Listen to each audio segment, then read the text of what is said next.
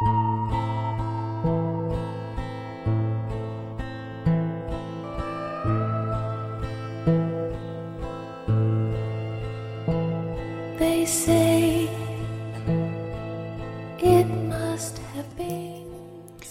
大家好，这里是 FM 三六二三三七，C 音乐就嗨，我是主播 Leo。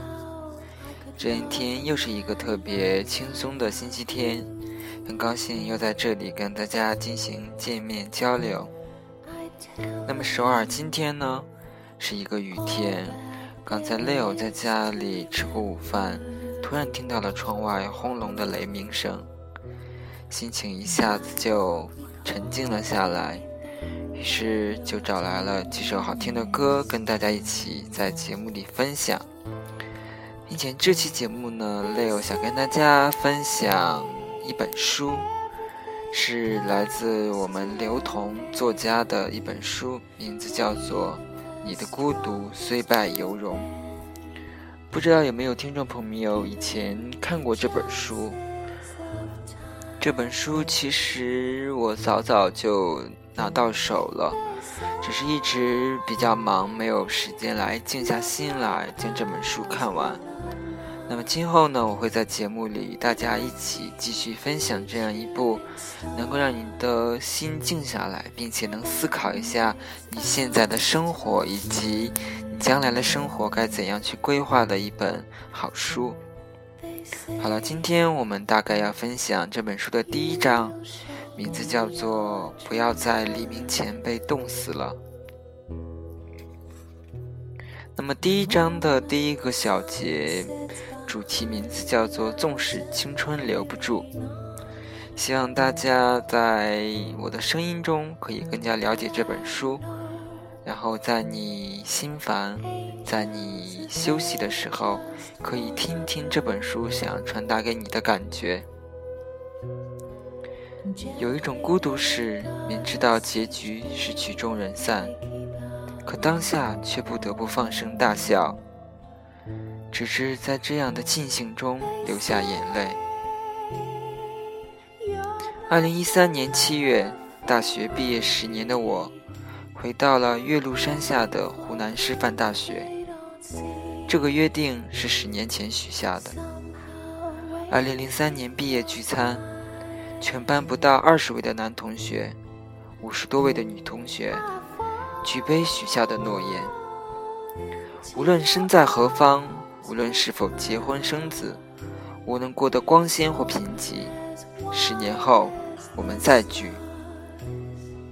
感动的诺言还来不及咀嚼和回味，就被其他班级哗啦啦的敬酒给冲垮了。连着酒气熏天的豪言壮语，温婉湿润的临别赠言，在人群的喧嚣中，在天色渐渐发白的岳麓山下。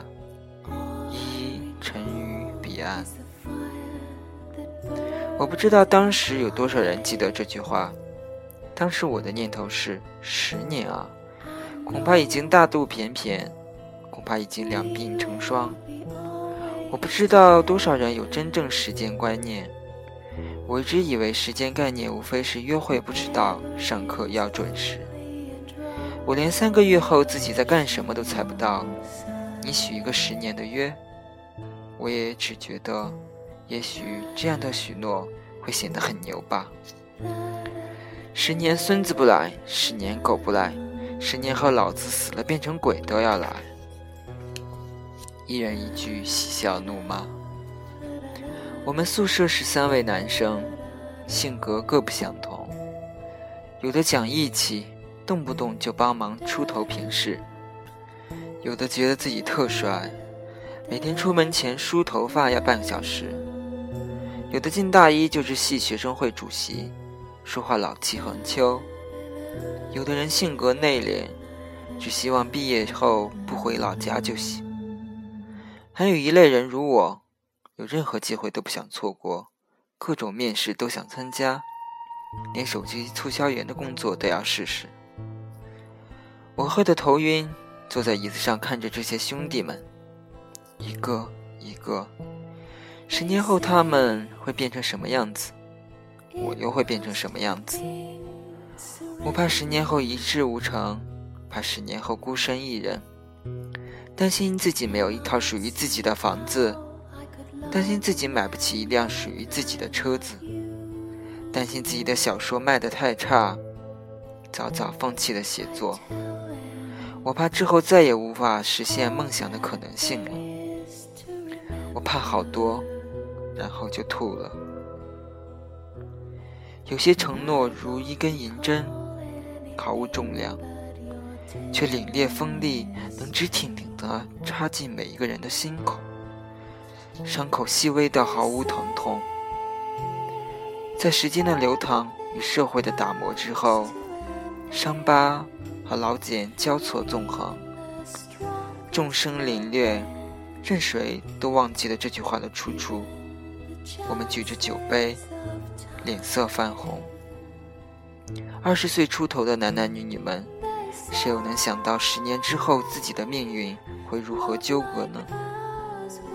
毕业一年，生活黯淡无光，置身于正在风暴四起的电视传媒中，沧海一粟，随暗流漂泊，毫无抱怨。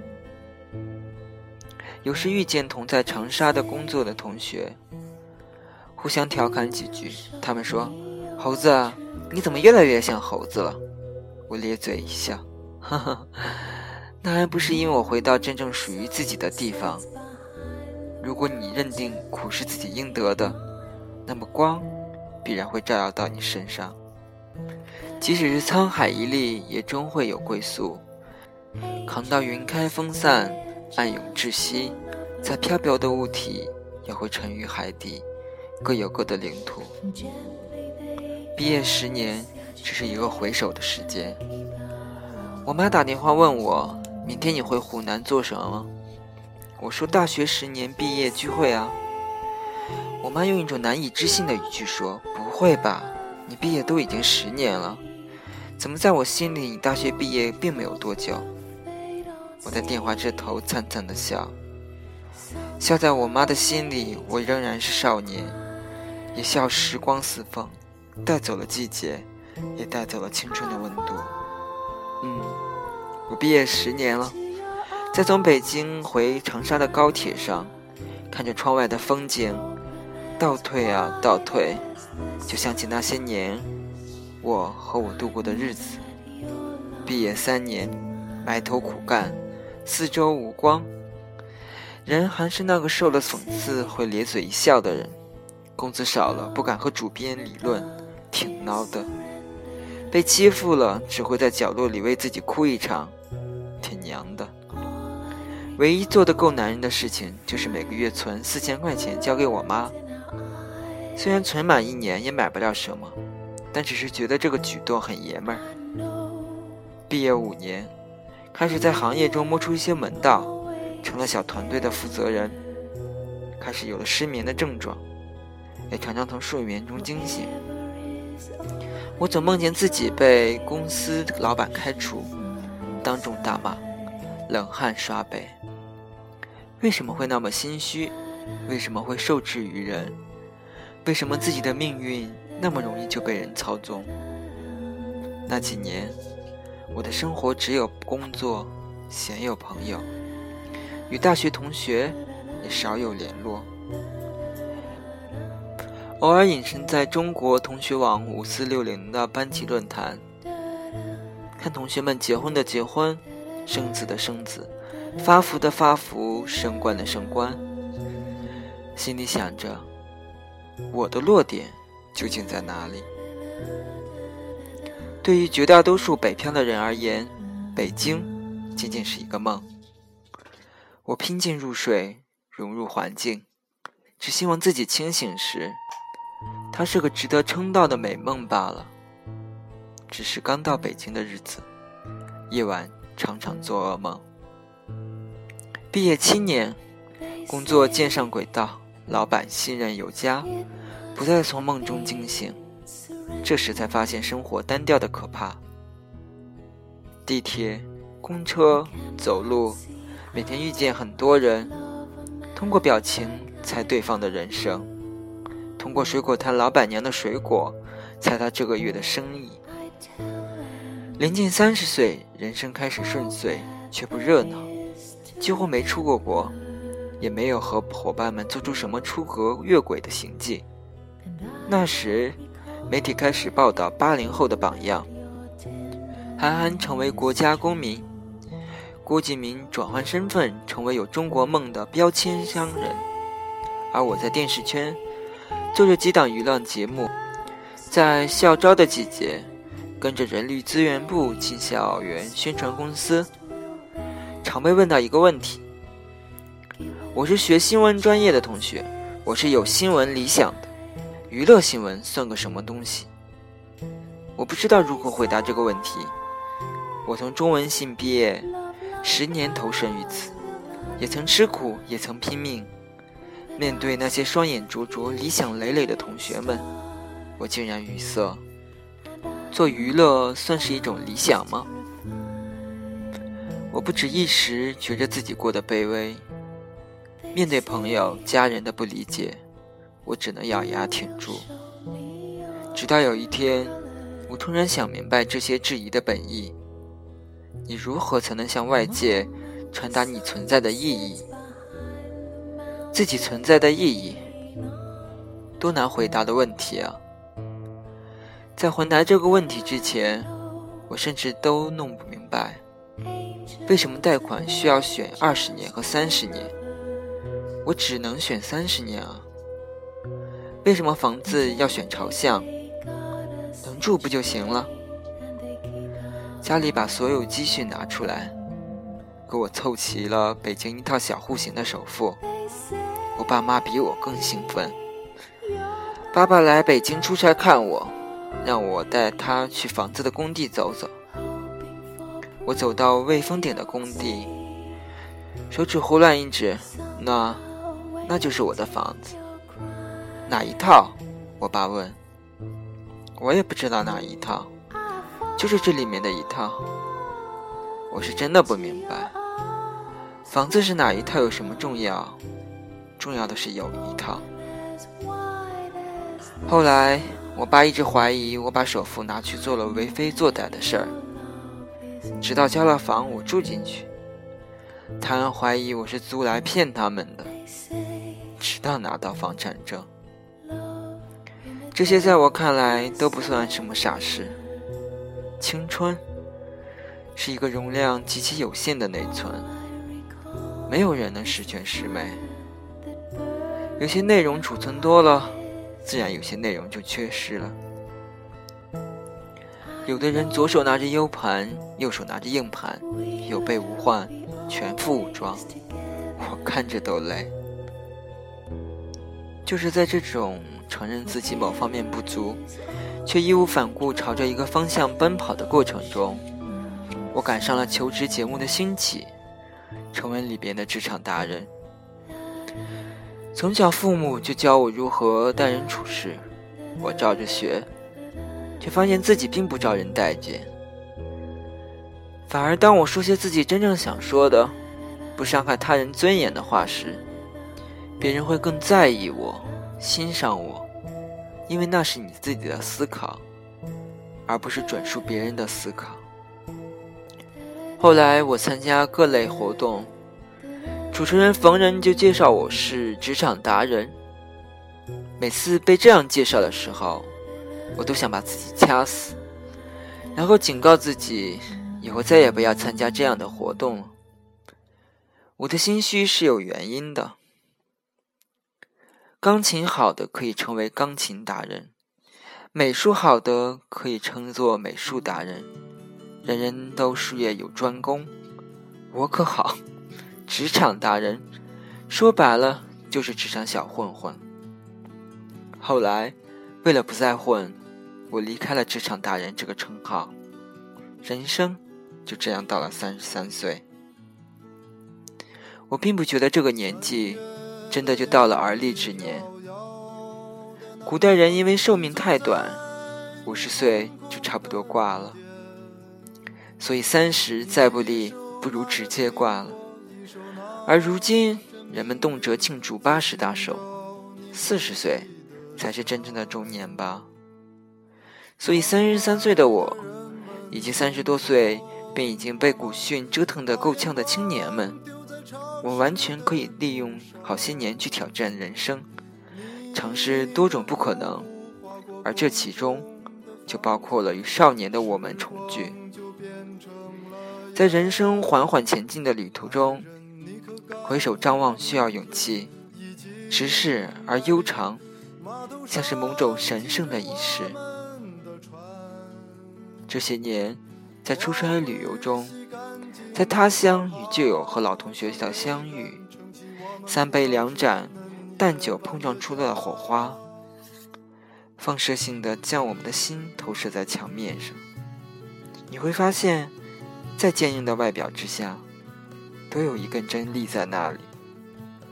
无论身在何方，无论结婚生子，无论过得光鲜或贫瘠，十年后。我们再聚。一方面，一个人越久，就越怕一群人的热闹；另一方面，探险已不再让人有冲动。回归过往，才让人觉得温暖。我们聚会吧，同学在电话里这样说，手机上便有了一个专属的微信群，人群数字一个一个的增加。故事一点一点的厚重。到了临近毕业重聚的日子，我的内心愈发忐忑，怕自己会忘记他们的样子，怕自己会忘记他们的名字，怕自己会忍不住落泪，怕自己因过于兴奋而喝酒倒醉，怕他们会说刘同，你变了。老同学会为照妖镜，多年后再相见。每个人都诚惶诚恐，尽力让自己回到以前的样子。不是说现在自己的样子不喜欢，而是担心老同学会忘记自己。大学同学见证了自己最青涩、最懵懂的青春，那些趁年轻犯下的错误，自己忘记了，他们却记得一清二楚。我闭着眼都能猜到，他们用极其熟悉的语气对我说。就你那死样子，还给我装，还给我装，然后自顾自的笑出来。老同学，恐怕是世界上称呼的最生疏，却对我们最知根知底的人。我是班长这件事儿，除了我，大多数同学都忘记了。后来经过提醒。我们班人数最齐的一次郊外烧烤，就是刘同组织的。直到翻出老照片，勾起旧时回忆，他们才恍然大悟。三十岁之后的我，开始陆续走了很多校园，从刚开始面对阶梯教室的三百人，到报告厅的一千人，到达礼堂的三千人，到达操场的一万人。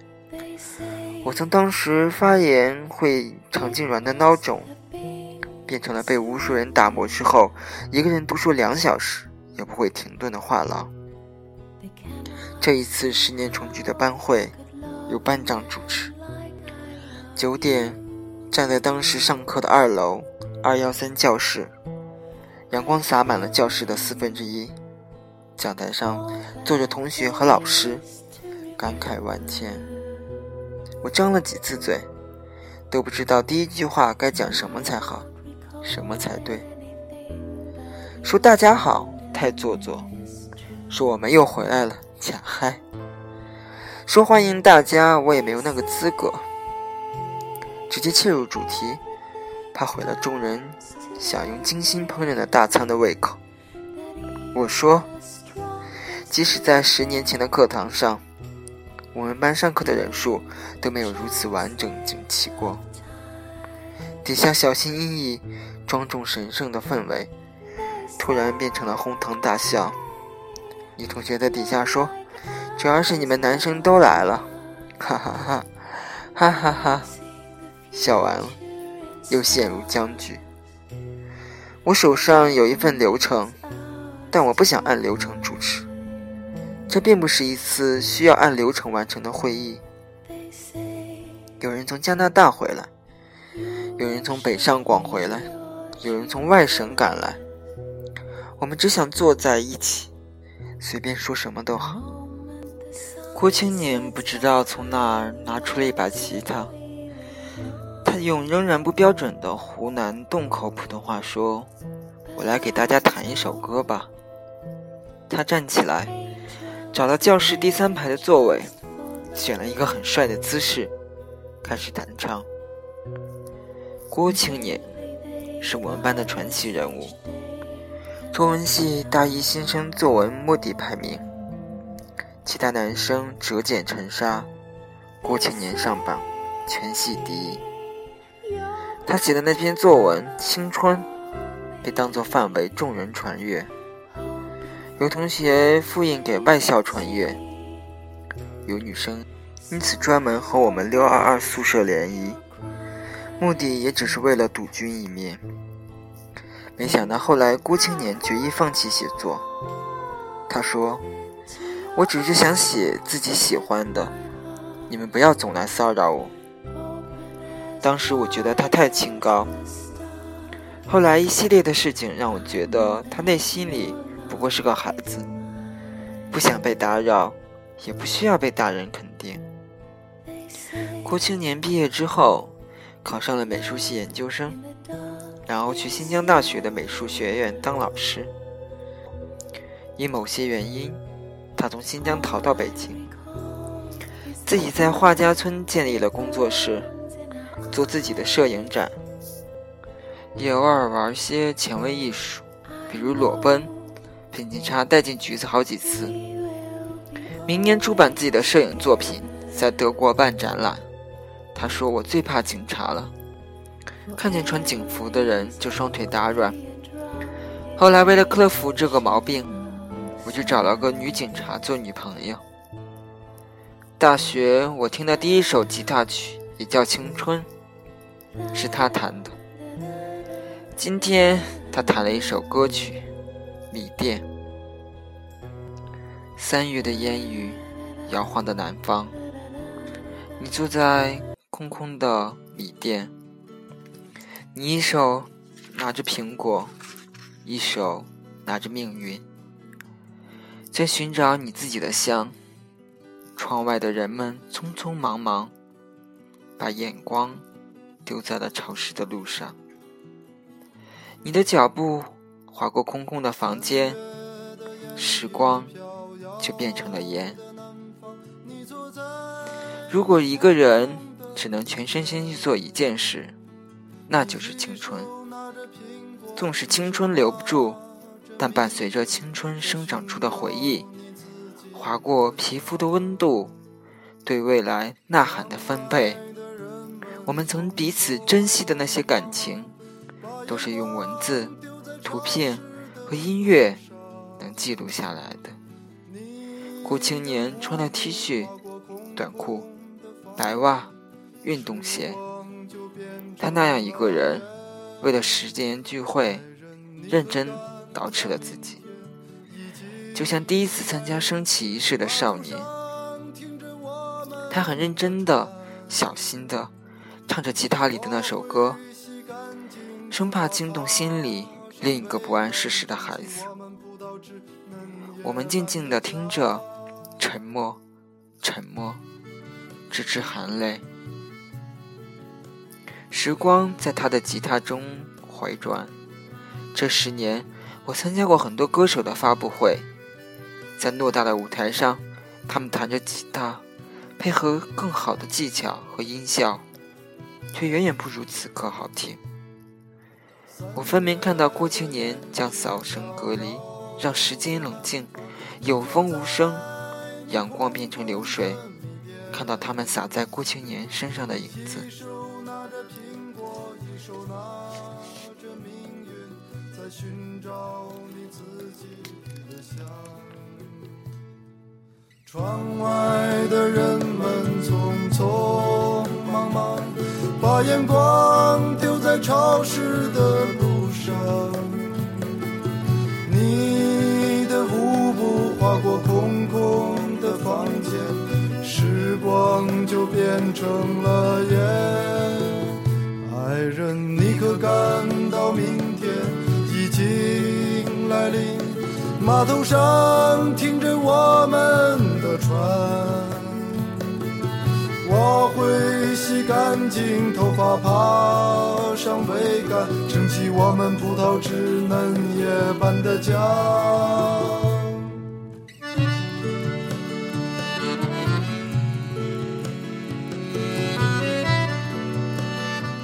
好啦，本期的节目读刘同的这本书就读到这里。刚才我们听到背景音乐里的这首歌，就是书中提到的那首《米店》，是由张伟伟、郭龙演唱的。那么，听了这本书之后，我相信大家对于青春以及自己人生规划以及成长，开始会有了一个大体的了解。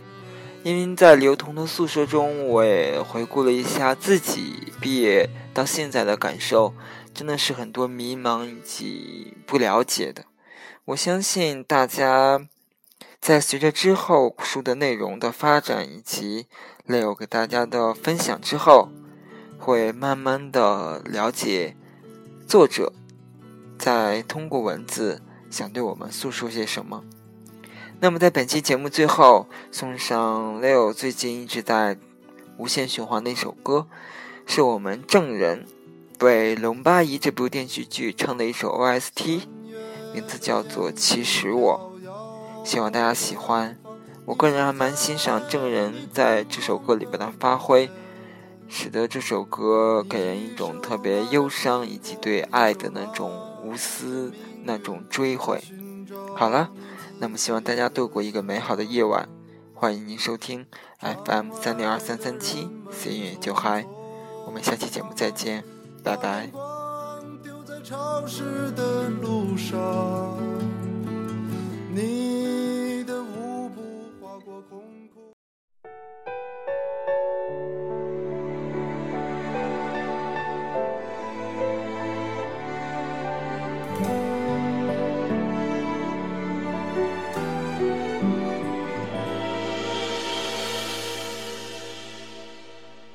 내 손끝을 스치는 그대의 온기 내 귓가에 맴도는 그대의 목소리. 난 그댈 알고 있었죠 아주 오래전부터 내 안에 살고 있었죠 수많은 그대에게 왔죠 자꾸 입술 끝에서 내 맘이 새어나와 더 멀어질까봐 매일 꿈속에서 혼자 하는